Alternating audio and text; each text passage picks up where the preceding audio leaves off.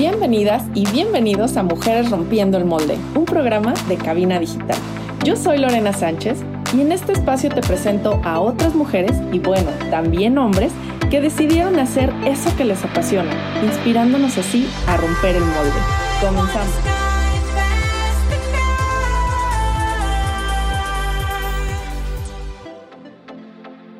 Hola, hola, bienvenidos a Mujeres Rompiendo el Molde. Yo soy Lorena Sánchez, ya me conocen. Y bueno, hoy tenemos un programa diferente, especial, continuando con estos episodios de bioseries, pero esta vez va a ser un poco diferente, porque no vamos a hablar de una mujer en específico, sino de varias y especialmente de todo lo relacionado con las Olimpiadas de Tokio 2020, pero que apenas se celebraron el mes pasado y este mes de 2021. Comenzamos. Bueno, pues ¿qué les puedo decir? Estas Olimpiadas fueron muy diferentes, estuvieron totalmente fuera de lo común, empezando por el ya bien sabido tema de la pandemia, que no nos dejaron que las Olimpiadas se celebraran el año pasado como tenía que ser. Y pues bueno, estuvieron, ya sabrás, en muchísimo riesgo incluso de no celebrarse este año. Obviamente imagínate a todos los atletas pues desesperados porque pues se prepararon durante muchos años para llegar al punto exacto en las Olimpiadas, estar en la mejor condición de sus vidas y pues mantenerse de esa manera para el siguiente año pues es muy difícil. Entonces los, los atletas estaban desesperados, ellos ya querían que fuera.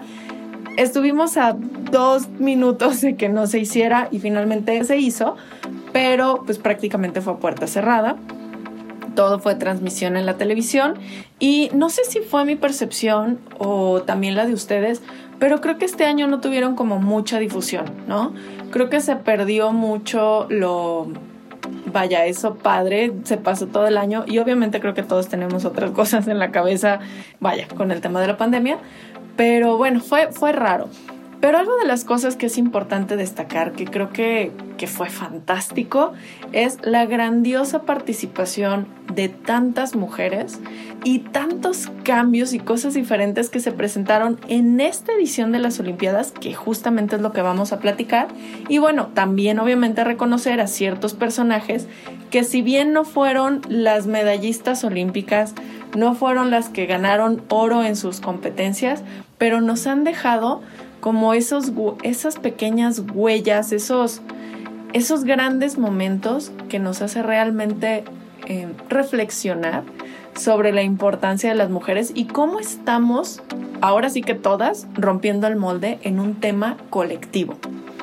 Bueno, déjame te comparto unos datos súper interesantes, que esta es la primera edición de las Olimpiadas en el que prácticamente hubo igualdad de cantidad de hombres y mujeres que participaron. O sea, en anteriores siempre había habido mayor cantidad de hombres y esta vez 49% de las atletas fueron mujeres.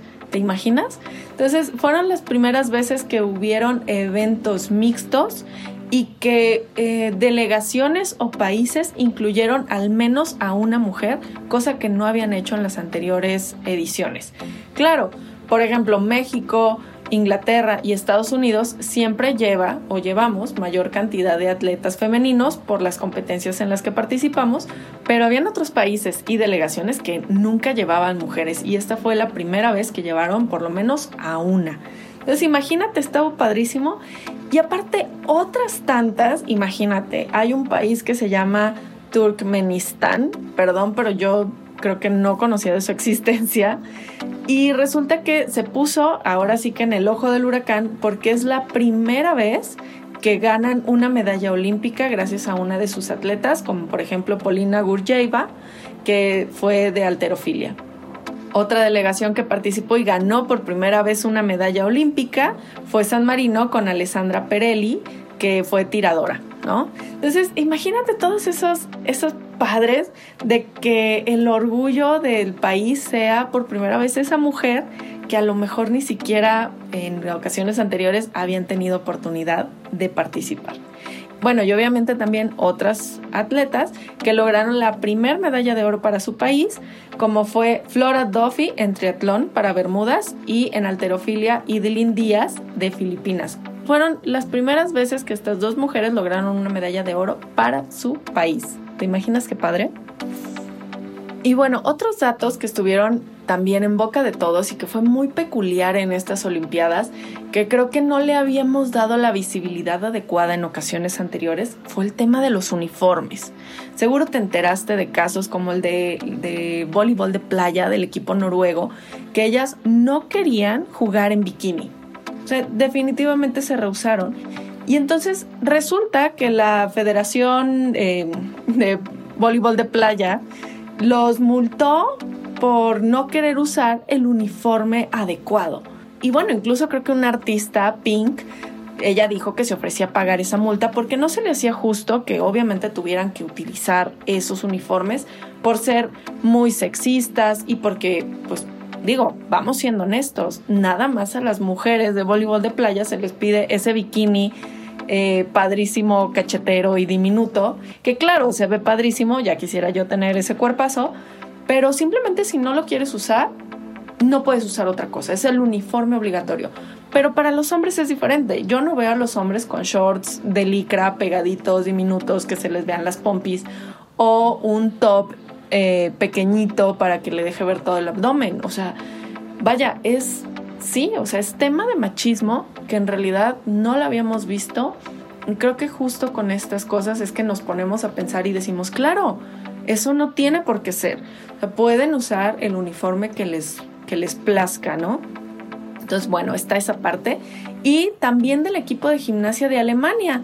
No sé si las has visto, pero ellas decidieron no usar el leotardo como todas las demás gimnastas.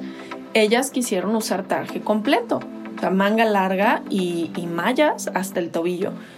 Y también hubo, fue un gran revuelo, eh, hubo como quejas y todo, pero ellos decían, bueno, pues sí, ¿por qué tendríamos que utilizar esa, esa ropa diminuta si yo con mallas puedo entrenar igual, puedo dar el mismo rendimiento y no es como que realmente vaya a afectar en algo su rendimiento, ¿no? Entonces, eso estuvo padrísimo, tanto así que para transmitir los Juegos Olímpicos, los encargados, eh, pues vaya, hicieron el anuncio de que no iban a hipersexualizar a las atletas. Es decir, esas tomas de primer plano de las pompis, de las jugadoras de voleibol de playa, esas tomas de a lo mejor los brincos y que les vaya que tomaban en primer plano las boobies, eso ya no se iba a ver porque en, realidad, pues bueno, estamos hipersexualizando a las mujeres como algo de, ay, no manches, es que están súper sexys, pero en realidad lo que queremos ver es su desempeño eh, atlético o deportivo. Que igual, vaya, no me voy a poner extremista, lo mismo pasa con los nadadores o con los clavadistas, que también, pues vaya, llegan en un traje de baño diminuto y, prácticamente está expuesto todo su cuerpo. Pero bueno, de eso se trata la hipersexualización. O sea, no me tengo que fijar o no tiene que levantar mucho rating solamente porque se le ven los cuadritos en el abdomen o un trasero fabuloso, sino realmente el desempeño. Y si el día de mañana algún clavadista, algún nadador quiere competir en traje de baño completo, es su decisión. Finalmente, si le afecta o no le afecta su desempeño, pues vaya, le va a afectar directamente a él o a ella para participar, ¿no crees? O sea, yo creo que la ropa definitivamente sí, no tiene nada que ver con un buen desempeño, con tu participación y sobre todo esa, vaya, ponerlo realmente en el ojo del huracán y decir, ¿por qué tienes que fijarte más en mi ropa o en mi cuerpo o en mi estética? Y bueno, justo parte de ese cuerpo y estética es lo que también pudimos ver desde unas competencias pasadas con Alexa Moreno, la gimnasta mexicana. ¿A poco no? O sea, tenemos el estándar de que la deportista o la gimnasta, en este caso, tiene que ser una persona delgadita, atlética, eh, vaya, muy estilizada. Y resulta que llega Alexa y nos comprueba que no es cierto. O sea, no tiene que ser así. Recibió muchísimas críticas las has de recordar desde, creo que fueron en los Panamericanos. Y bueno, o sea, ahora nos demostró que eso no tiene nada que ver y ganar un cuarto lugar en la competencia de gimnasia estuvo fabuloso. Pero bueno, creo que de ella tenemos mucho que platicar y vamos a platicar justamente en el siguiente bloque. Pero antes de irnos, falta unos pequeños detalles de ciertas protestas. No quiero enfocarme en eso, pero hubieron algunas chicas que protestaron, por ejemplo, con el movimiento de Black Lives Matter y otras chicas de esgrima que utilizaron una mascarilla rosa porque estaban protestando contra la presencia de una persona que estuvo ahí que estaba acusado de abuso sexual y eh, pues bueno, ellas querían ser solidarias con las víctimas y fue su manera de protestar. Nos vamos a ir un corte rapidísimo y regresamos para platicar de otras grandes e importantes mujeres en estas Olimpiadas de Tokio 2020-2021. Volvemos.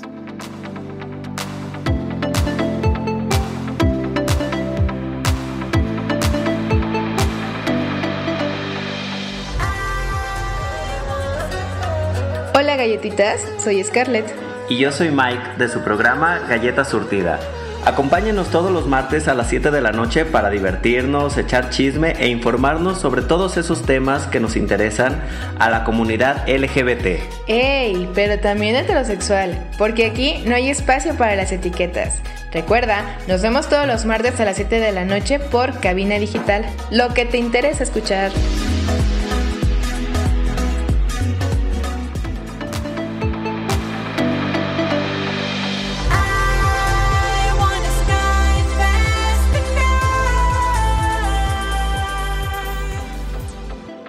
Ya estamos de regreso en Mujeres Rompiendo el Molde, platicando de las Olimpiadas de Tokio 2020 que se celebraron apenas este 2021 y la fantástica participación de muchísimas mujeres y de temas controversiales como fue la sexualización con los uniformes en varios deportistas, como fue en voleibol de playa y en gimnasia.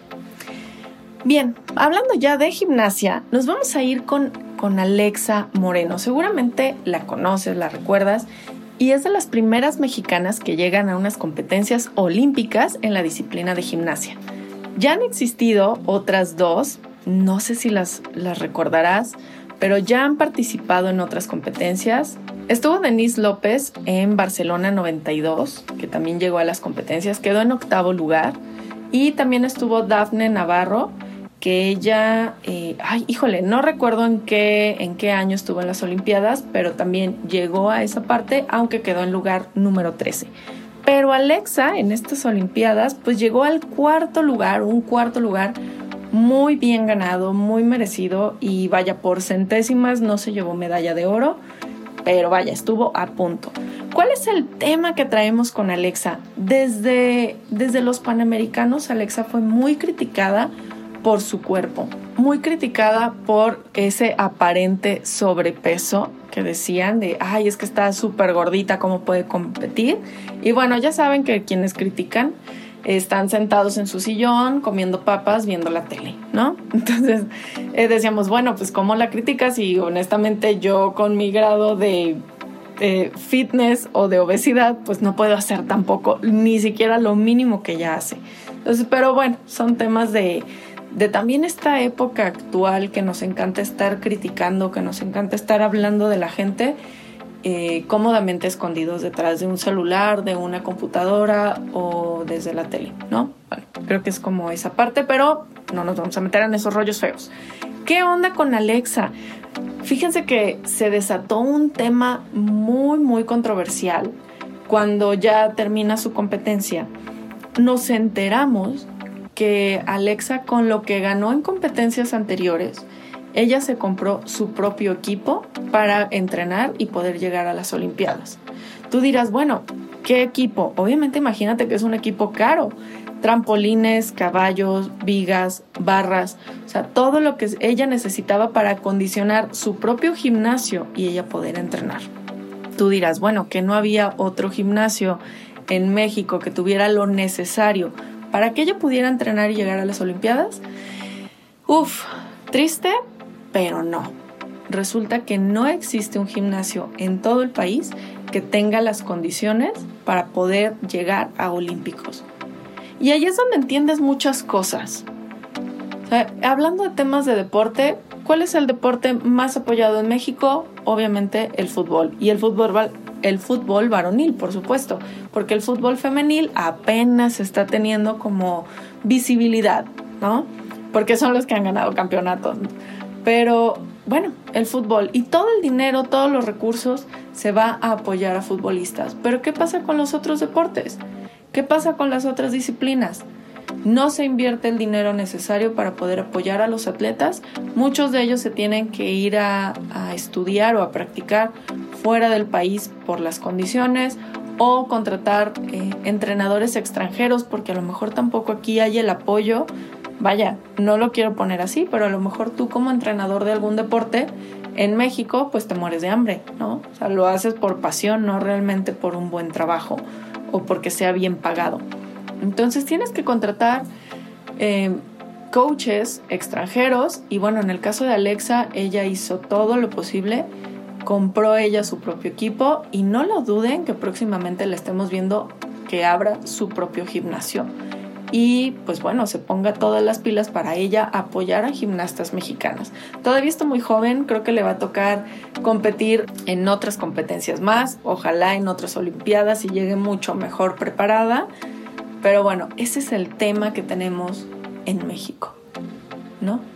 Que bueno, si obviamente tú también te dedicas al tema artístico, al tema deportivo, sabes lo que es eso. El apoyo económico no va hacia estos rubros y pues la gente solita tiene que empezar a hacerlo. Tiene que empezar a utilizar sus propios medios. ¿Cuántos chicos no vemos a veces en la calle eh, pidiendo dinero, boteando, como les decimos, pidiendo cooperación para poderse ir a competir a otro lado, ya sea competencia de matemáticas, competencia deportiva, competencia de arte, eh, de tecnología, no lo sé, mil cosas y no hay el apoyo y ellos lo tienen que hacer. Bueno, ¿qué nos deja de aprendizaje esto? Obviamente que podemos hacer lo que nos, nos propongamos, que si te esperas y te la pasas echándole la culpa a alguien más, que sea al gobierno, que sea las condiciones, que sea la crisis, que sea la gente o que sea la cultura incluso, pues simplemente nunca vas a lograr nada. Imagínate a Alexa diciendo, ay, pues no, no voy a ir porque pues el gobierno no me apoyó no, no voy a participar en las Olimpiadas porque no tengo equipo o porque la Federación de Gimnastas no me dio uniforme o porque no me pagaron el boleto de avión. O sea, ella tuvo que ver, ella, su familia, sus amigos, tuvieron que ver las posibilidades para hacer este sueño realidad. Porque es un sueño, claro, primero de ella y segundo, pues nosotros como mexicanos estamos invitados a la fiesta, a la celebración, gracias a ella y nos damos cuenta que es posible. De la misma manera, tú puedes hacer posible lo que tú quieras. ¿Qué es lo que quieres hacer? Poner un negocio, ser un atleta reconocido, ser un atleta olímpico, ser un artista reconocido a nivel em, internacional, ser una empresaria millonaria también se puede, todo lo podemos hacer, tenemos que ver qué es lo que queremos lograr y la manera de hacerlo posible. No ponernos, siempre se los he dicho, no ponernos en plan de víctima, sino en plan de protagonista. ¿Qué voy a hacer? ¿Qué puedo hacer y cómo lo voy a lograr? Y eso justamente es lo que hizo Alexa y solamente por eso no importa que no se haya llevado una medalla en estas Olimpiadas, la verdad es una ganadora. Y bueno, imagínate qué tan ganadora que su carisma, su participación dejó encantados a los japoneses. Y también me enteré que ya le hicieron hasta un cómic. Había dibujos de ella en todos lados, en los camiones, en los espectaculares. Y bueno, señal de que dejó una hermosísima huella en estas Olimpiadas y bueno, con los japoneses y sobre todo también con nosotros, los mexicanos. La verdad, les cayó la boca a todos los que hablaron de ella y todos los que la criticaron y les dejó así de cachetada con guante blanco. Padrísimo. Aparte sus respuestas en redes sociales son fantásticas. Es muy cordial, es muy cortés y la verdad creo que creo que nada le ha bajado el ánimo y ella sigue con la vista bien puesta en su objetivo y en lo que quiere lograr. Y bueno, hablando también de gimnastas, seguramente conoces a Simone Biles, que es esa gimnasta estadounidense que ha dado muchísimo de qué hablar porque ha estado metida en temas muy políticos y muy controversiales desde años pasados, cuando denunció a ese médico del, grupo de gimnastas norteamericanas que, bueno, abusaba sexualmente de ellas. Tú dirás, ¿cómo es posible que se haga eso con tantas niñas? Pero de verdad, son niñas. Muchas de las que compiten tienen alrededor de 15 años y pues les da miedo o las amenazan diciéndoles que no van a competir. Y Simón fue muy valiente, fue la que denunció y bueno, a partir de, de su denuncia, muchas de sus compañeras empezaron también a denunciar los hechos y al grado que creo que el sujeto ya está en la cárcel y con muchos años de prisión. Pero bueno, ese es eh, tema triste. Pero bueno, imagínate, ella está, ha estado en eso y estas Olimpiadas no pudo ser la excepción. Todo lo que ella nos da a conocer todo lo que nos enseña y esa parte de realmente cuidarnos a nosotras mismas, a nosotros mismos, más que estar solamente esperando cumplir las expectativas de los demás. Y bueno, Simón pues tampoco fue ganadora de medallas o de tantas medallas este año. En realidad, gracias a que ella declinó, pues varias otras participantes tuvieron como, vaya, el reflector entre ellos la gimnasta de Brasil Rebeca Andrade, que bueno, ganó el oro en salto de caballo y plata en, el, en, el, en las competencias all around. Y bueno, gracias a, posiblemente gracias a la declinación de Simón, fue que Rebeca brilló. Bueno, vamos a continuar hablando de Simón en el siguiente bloque. Nos vamos a ir un corte comercial y regresamos.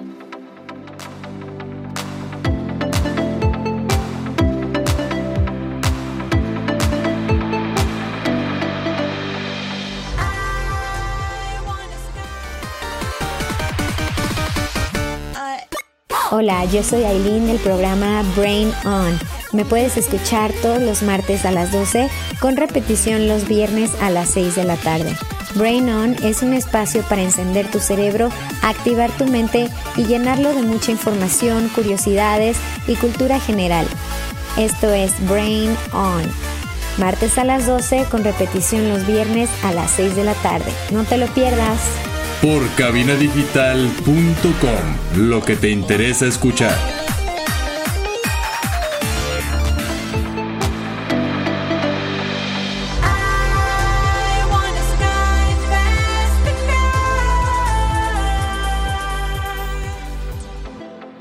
Ya estamos de regreso hablando de las mujeres más impactantes en estas Olimpiadas Tokio 2020 y bueno, toca el turno de Simone Biles. Y bueno, ella es la, la, atleta más galardonada, que más medallas ha ganado en la historia, tanto masculina como femenina, en la competencia de gimnasia. Y bueno, ella tiene apenas 23, 24 años, todavía está muy pequeñita. Fue la ganadora olímpica en las Olimpiadas pasadas del 2016 y bueno, ha ganado un montón de, de premios en competencias un poco más pequeñas. Pero lo importante de Simón es toda su historia y cómo ella nos está enseñando cosas fantásticas desde hace mucho tiempo. Bien, te platico un poquito. Simón es adoptada porque sus papás eran drogadictos. Entonces la dieron en adopción, la adoptaron sus abuelos y para, e, para ella son sus padres. Empezó en temas de gimnasia cuando ella tenía 7 años y, y aquí te quiero decir, algo que escuché justamente en estas Olimpiadas. Y decían, prácticamente el 90% de los atletas que están ahorita compitiendo comenzaron con un amor, hay que meter a los niños a hacer algo para que gasten energía. Entonces seguramente así fue su historia. A ella la metieron a los 6 o 7 años a gimnasia y pues bueno, empezó aquí. Se le vio mucha materia de ser una gran gimnasta, empezaron a entrenarla de manera más fuerte, empezó a tomar esas clases en su tiempo libre. Y entonces comenzó realmente esa preparación por el potencial que le vieron. Sin embargo, vaya, ella la conocerás, hace unos saltos espectaculares, incluso creo que ya un salto lleva su nombre, o sea, el, salto Biles 1, que consiste en la combinación de un doble mortal extendido hacia atrás con medio giro seguramente si lo ves ya lo vas a conocer. Si te lo digo así, está complicado a lo mejor imaginártelo. Pero imagínate que ella tiene ya sus saltos y el Piles 2 es una triple pirueta con doble mortal agrupado hacia atrás. Por favor, búscala en YouTube, ve la fuerza que tiene, la fuerza con la que se proyecta eh, al dar los saltos. Vaya, es impresionante la altura que alcanza. Por supuesto, esa altura le permite cada vez dar más giros y la forma en la que cae con una fuerza impresionante, vaya, creo que definitivamente de las gimnastas más reconocidas en la historia, eh, que es eh, Nadia Comaneci, creo que Simón se la está llevando de largo. Y bueno, ¿qué es lo que pasa con Simón? Bueno, ella en el 2018 abrió la cloaca de los abusos sexuales que se viven en el ámbito deportivo y ella dijo que fue víctima del médico de la selección de gimnasia estadounidense, Larry Nassar. Y bueno, a partir de, de ahí, de su valentía, porque supongo que este sujeto tenía haciéndolo años, a partir de su valentía, muchísimas otras gimnastas empezaron a unirse a esta denuncia y claro que el sujeto, pues bueno, afortunadamente fue denunciado por lo menos por 100 niñas y mujeres jóvenes, incluidas pues obviamente muchísimas gimnastas olímpicas reconocidas. Y bueno, fue sentenciado eh, a 60 años de prisión, creo que desde el 2017, y fue declarado culpable de, de cargos como pornografía infantil y agresión sexual a menores y bueno, este, otro tipo de agresiones sexuales importantes, ¿no? Pero eso fue como lo, lo primero que hizo Simón y que fue reconocida por su valentía. El otro día leía justamente un post en redes sociales que decía eh, que ay, es una gran gimnasta y ojalá mis hijas fueran como ella. Y la mamá les decía, no, pero déjame te cuento la historia. Es que ella es muy valiente porque ella alzó la voz, ella dijo que el médico les estaba haciendo cosas que no se debía, les estaba tocando partes que nadie debe de tocar y gracias a ella al hombre malo lo metieron a la cárcel. Entonces es una inspiración para las niñas en esta etapa en donde las mujeres ya dejamos de esperar ser las princesas del cuento, de ser esas débiles y queremos ser rescatadas por el príncipe azul en esta época donde las princesas somos nuestras propias guerreras y salimos adelante. Creo que Simón es un gran ejemplo para toda esta nueva generación y estas niñas que vienen con todo a demostrar que el poder femenino está más fuerte que nunca. Está dando tanto de qué hablar y está dando, está demostrando todo lo que nosotras podemos hacer. Definitivamente Simón vino a romper el molde al no quedarse callada con este tema, a denunciar, a, apoyar y a invitar a otras gimnastas, a otras mujeres a que también denunciaran. Y bueno, esta, esta integridad, este, esta manera en cómo Simón se maneja, también lo vimos en estas Olimpiadas. Ella decidió no competir en las finales en las que ya estaba clasificada por algo Vaya, al principio creíamos que era una lesión, al principio se dijo que al parecer se había lesionado y ella pudo haber continuado con este discurso, pero no, realmente salió, dio la cara y dijo, es más importante mi salud mental. Y wow, creo que ahí puso en, en el ojo del huracán también cómo es este tema de la presión, psicológica que se llevan muchos atletas olímpicos. Ella dijo, ¿saben qué? Yo ya no puedo, estoy en un desgaste emocional, obviamente afecta, afecta su cuerpo, pero lo más importante era el tema emocional. Ella dijo, no, yo ya mejor no quiero participar, eh, declino, estoy fuera y para mí es más importante mi salud mental. Esa chiquilla que salió que vivió, me imagino que una infancia muy difícil, que posiblemente tuvo afectaciones también a su salud por los temas de las adicciones de sus padres. Y ella ha aprendido a que lo más importante es ella, sus emociones y su salud mental, más que muchas otras cosas que los demás quisieran conseguir. Entonces ella dijo, no voy a competir, la salud mental es lo más importante y claro, no decimos que esto es para todos, para muchos atletas posiblemente este es el sueño de sus vidas, es lo que querían lograr desde hace muchos años y por lo que se prepararon tanto tiempo. y llegar ahí, tener esa presión, pues buscarán sus maneras de calmarse y este estrés, esta tensión pasará. Pero ella dijo, no, no vale, no vale la pena, no quiero pasar por esto y, y tengo, bueno, ella se sentía con todo el peso de su país en sus hombros, como que tenía que ser por todas las medallas que se había ganado, por su, por su participación y su desempeño, no podía darse el lujo de fracasar o de fallar. Posiblemente esto fue un peso más grande para ella que esa torcedura en el tobillo, que esas llagas que seguramente tienen las manos por las barras, que, que cualquier otra cosa física para ella fue mucho más importante. Entonces ella dijo que no y mostró, bueno, obviamente rebeldía, porque creo que es de las primeras que, que se ha atrevido a decir que es por temas mentales, no por, por una lesión o cualquier otro pretexto que ella pudo haber dicho, pero también este tema de resiliencia. Es como hacerme caso a mí, aceptar las condiciones y, sentirse bien, sentirse feliz con eso. O sea, compitió, pero ya no hizo, eh, ya no compitió en las finales.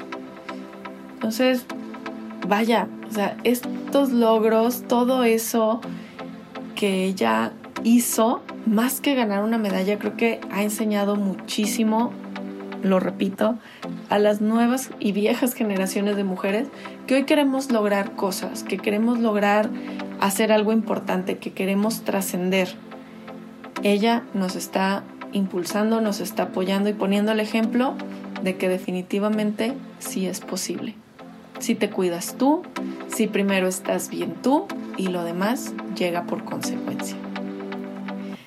Y bueno, hay otra mujer padrísima, importantísima, que me va a encantar platicarles de ella, pero regresando del corte. ¿Les parece? Volvemos.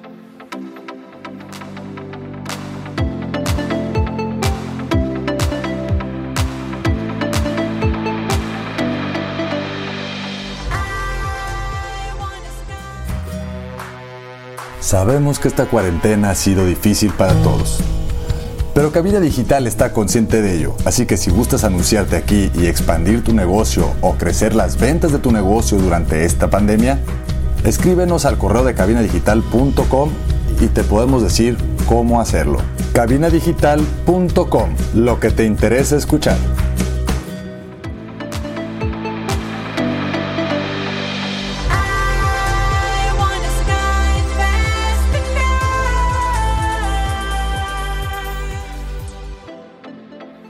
Ya estamos de vuelta aquí en Mujeres Rompiendo el Molde, platicando de las mujeres que dejaron huella en estas Olimpiadas Tokio 2020. Y bueno, no me puede faltar Alison Félix.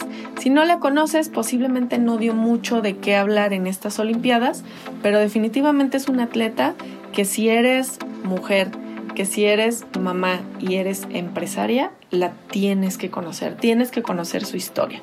Les voy a platicar un poquito. Allison tiene 36 años y ha ganado 6 oros olímpicos en atletismo. Dos de ellos se los ganó en las Olimpiadas pasadas de Río 2016. Y bueno, ¿qué es lo importante con ella? Tú sabes que muchos atletas, sobre todo los más reconocidos, pues van patrocinados por ciertas e importantes marcas deportivas reconocidas. Y bueno, este es el caso de Allison, que ella tenía patrocinio por parte de Nike. Ella pues obviamente le pagaban por, promocionar, por utilizar la ropa de Nike, em, por salir en los promocionales de esta marca. Nike, si nos quieres patrocinar, adelante. Eh, pero bueno, entonces ella, pues bueno, por eso fue reconocida. Pero ¿qué pasó? Resulta que el año pasado ella quiso ser mamá. Es una atleta de alto rendimiento y claro, también quiere ser mamá y resulta que Nike le manda un término de su contrato, le rescinde el contrato justamente por ser madre. Ouch. Nike, ya no nos patrocines mejor.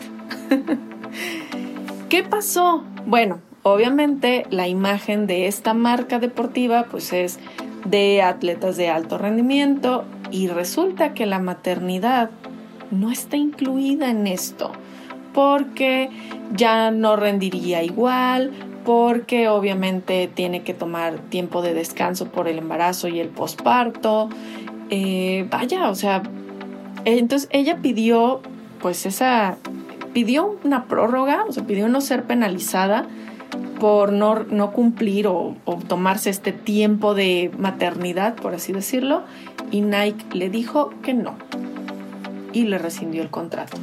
Uf, vaya, ¿a cuántos de nosotros, yo soy la primera a levantar la mano, no nos ha pasado que en nuestro trabajo pues ya no nos consideran iguales de productivas, iguales de, de buenos elementos cuando ya nos convertimos en mamá, ¿no? Entonces, a nosotros, eh, simples mortales, en la vida común, nos pasan los empleos, pues a ella le pasó con su patrocinador. Bueno, entonces Allison pues terminó su contrato, volvió al volvió a las competencias, volvió a ser la atleta de alto rendimiento que siempre había sido, pero ella dijo, no, sabes qué Nike, yo ya no quiero nada contigo y firmó con otra marca de ropa, ¿sale? Pero esta marca pues no era tan conocida, se llama Atleta y en realidad nunca había patrocinado a alguien más. O sea, fue, Allison fue la primera. Ella denuncia, denuncia a Nike y pues gana la batalla, creo que puso una demanda, la ganó y finalmente también esta denuncia pública hizo que la escucharan. ¿Por qué la maternidad tiene que estar peleada con lo que yo quiero o lo que yo soy? ¿no? Y bueno, lo padrísimo de Alison Félix, eh, vaya, me voy a regresar un poco. Eh, Nike, pues bueno, ya por estas denuncias públicas tuvo que, que arrepentirse, tuvo que hacer nuevas cláusulas en sus contratos para proteger y no discriminar a las atletas que decidan ser mamás. Dice Nike, si la atleta queda embarazada, Nike no puede aplicar ninguna reducción relacionada con el rendimiento, si se diera el caso, por un periodo consecutivo de año y medio, comenzando ocho meses antes de la fecha de parto. Durante dicho periodo, Nike no puede rescindir ningún contrato si el atleta no compite debido al embarazo.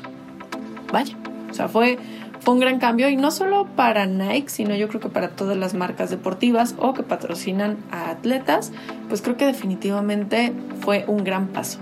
Pero bueno, me regreso. La parte importante de Alison Félix es que no solo se quedó ahí, sino que esto la motivó a ella a fundar su propia marca de ropa deportiva.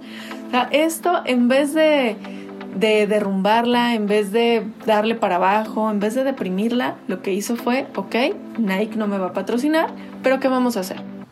Entonces ella fundó su propia marca, Saish. Y bueno, entonces ella fue potenciada, fue empujada y como decimos por ahí, las crisis son para llorar o para vender pañuelos. Ella decidió vender pañuelos. Allison decidió que podía hacer algo diferente y ahora, además de atleta, es una gran empresaria con una marca que está comenzando, pero que está fabulosa. E imagínate que tiene todo el apoyo de atletas mujeres que pues obviamente también quieren ser mamás. No la dudes al ratito viéndola como patrocinador oficial de muchas otras atletas que, han pasado por cosas similares a ellas y que saben que no les van a hacer lo mismo. Y bueno, ¿qué le habrá tomado? ¿Qué le habrá implicado a Allison poner su propia marca? ¿No? Obviamente ella es la imagen principal de su marca, ella es la creadora, fundadora, CEO y la imagen, por supuesto, ella sabiendo, no a lo mejor el proceso de crear la ropa o de crear los tenis, pero sí sabiendo las necesidades de las atletas en su condición, es que decide romper el molde y pasar del tema atlético al tema empresarial. Y bueno, no sé, yo me imagino que se ha de haber tenido que preparar o apoyarse de mentores o apoyarse de, de un gran equipo que realmente la pudiera impulsar para hacer lo que, lo que ella quiere, que también es esta parte de ser empresaria o emprendedora. Ahora, obviamente tú también puedes serlo. Si tienes algo que te apasiona, si tienes una idea, si tienes una necesidad que tú ves que puedes cubrir, es tu momento. Realmente atrévete a hacer lo que tú quieres, a hacer, a ser esa persona que realmente deseas ser. Que puedas, vaya, romper los límites. Los límites no existen, los límites son mentales. O sea, a ella le dijeron, tú eres atleta, no puedes ser mamá al mismo tiempo, mejor espérate a que ya tu carrera como deportista termine. Y ella dijo, no, yo ya quiero ser mamá por, no sé, sus decisiones, a lo mejor decisiones de pareja, decisiones personales. Ella quiso ser mamá, pidió licencia en Nike, no se la dieron, le quitaron el patrocinio y entonces ella regresó, regresó como campeona eh, olímpica otra vez, regresó ganando competencias y le dijo a Nike, muchas gracias, next. Y creó su propia marca. Entonces ahora tal vez ya ni siquiera necesita patrocinios. Ella va a ser la patrocinadora de muchas otras mujeres. Y bueno, nos está mostrando que sí se puede, nos está mostrando que es posible y nos está mostrando cómo levantarnos de esos fracasos. Que no dependemos de nadie, que nuevamente no hay que ponernos como víctimas de las circunstancias, como víctimas de otras compañías, como víctimas de otras decisiones, sino como las protagonistas de nuestras propias decisiones y realmente de nuestros objetivos. ¿Qué te parece? A mí me inspiraron muchísimo estas tres atletas en especial de las que hoy te platiqué. Me inspiró muchísimo y creo que me hizo cambiar el chip de, del tema de los uniformes repito, es algo que creo que nunca se había visto y que ahora se esté demostrando, que ahora se esté haciendo público, nos hace ver que claro, las mujeres podemos usar la ropa que se nos antoje. Si yo hoy quiero salir con un short cachetero, está bien, lo puedo hacer y no por ello me, me tienen que hipersexualizar. Pero si no quiero y quiero salir en mayones, también lo puedo hacer no veo por qué algo me lo tendría impedir. Las mujeres podemos hacer lo que queramos. Las mujeres podemos ser lo que queramos. Y como dice Chabela Vargas, los mexicanos podemos nacer donde se nos dé la gana también. Porque somos tan poderosos, tan creativos, tan inspiradores, que definitivamente rompemos el molde. Muy bien, ya para terminar te invito, escucha nuestros programas todos los jueves a la una de la tarde en cabinadigital.com, la repetición los lunes también a la una de la tarde y escúchanos en Spotify todos los programas anteriores que están padrísimos. No te los puedes perder con mujeres y también hombres extraordinarios que seguramente te van a inspirar a que tú también rompas el molde. Ha sido un placer. Yo soy Lorena Sánchez. Síguenos en nuestras redes sociales oficiales, en Instagram y en Facebook. Y nos escuchamos la siguiente semana en otro episodio más. Gracias y hasta luego.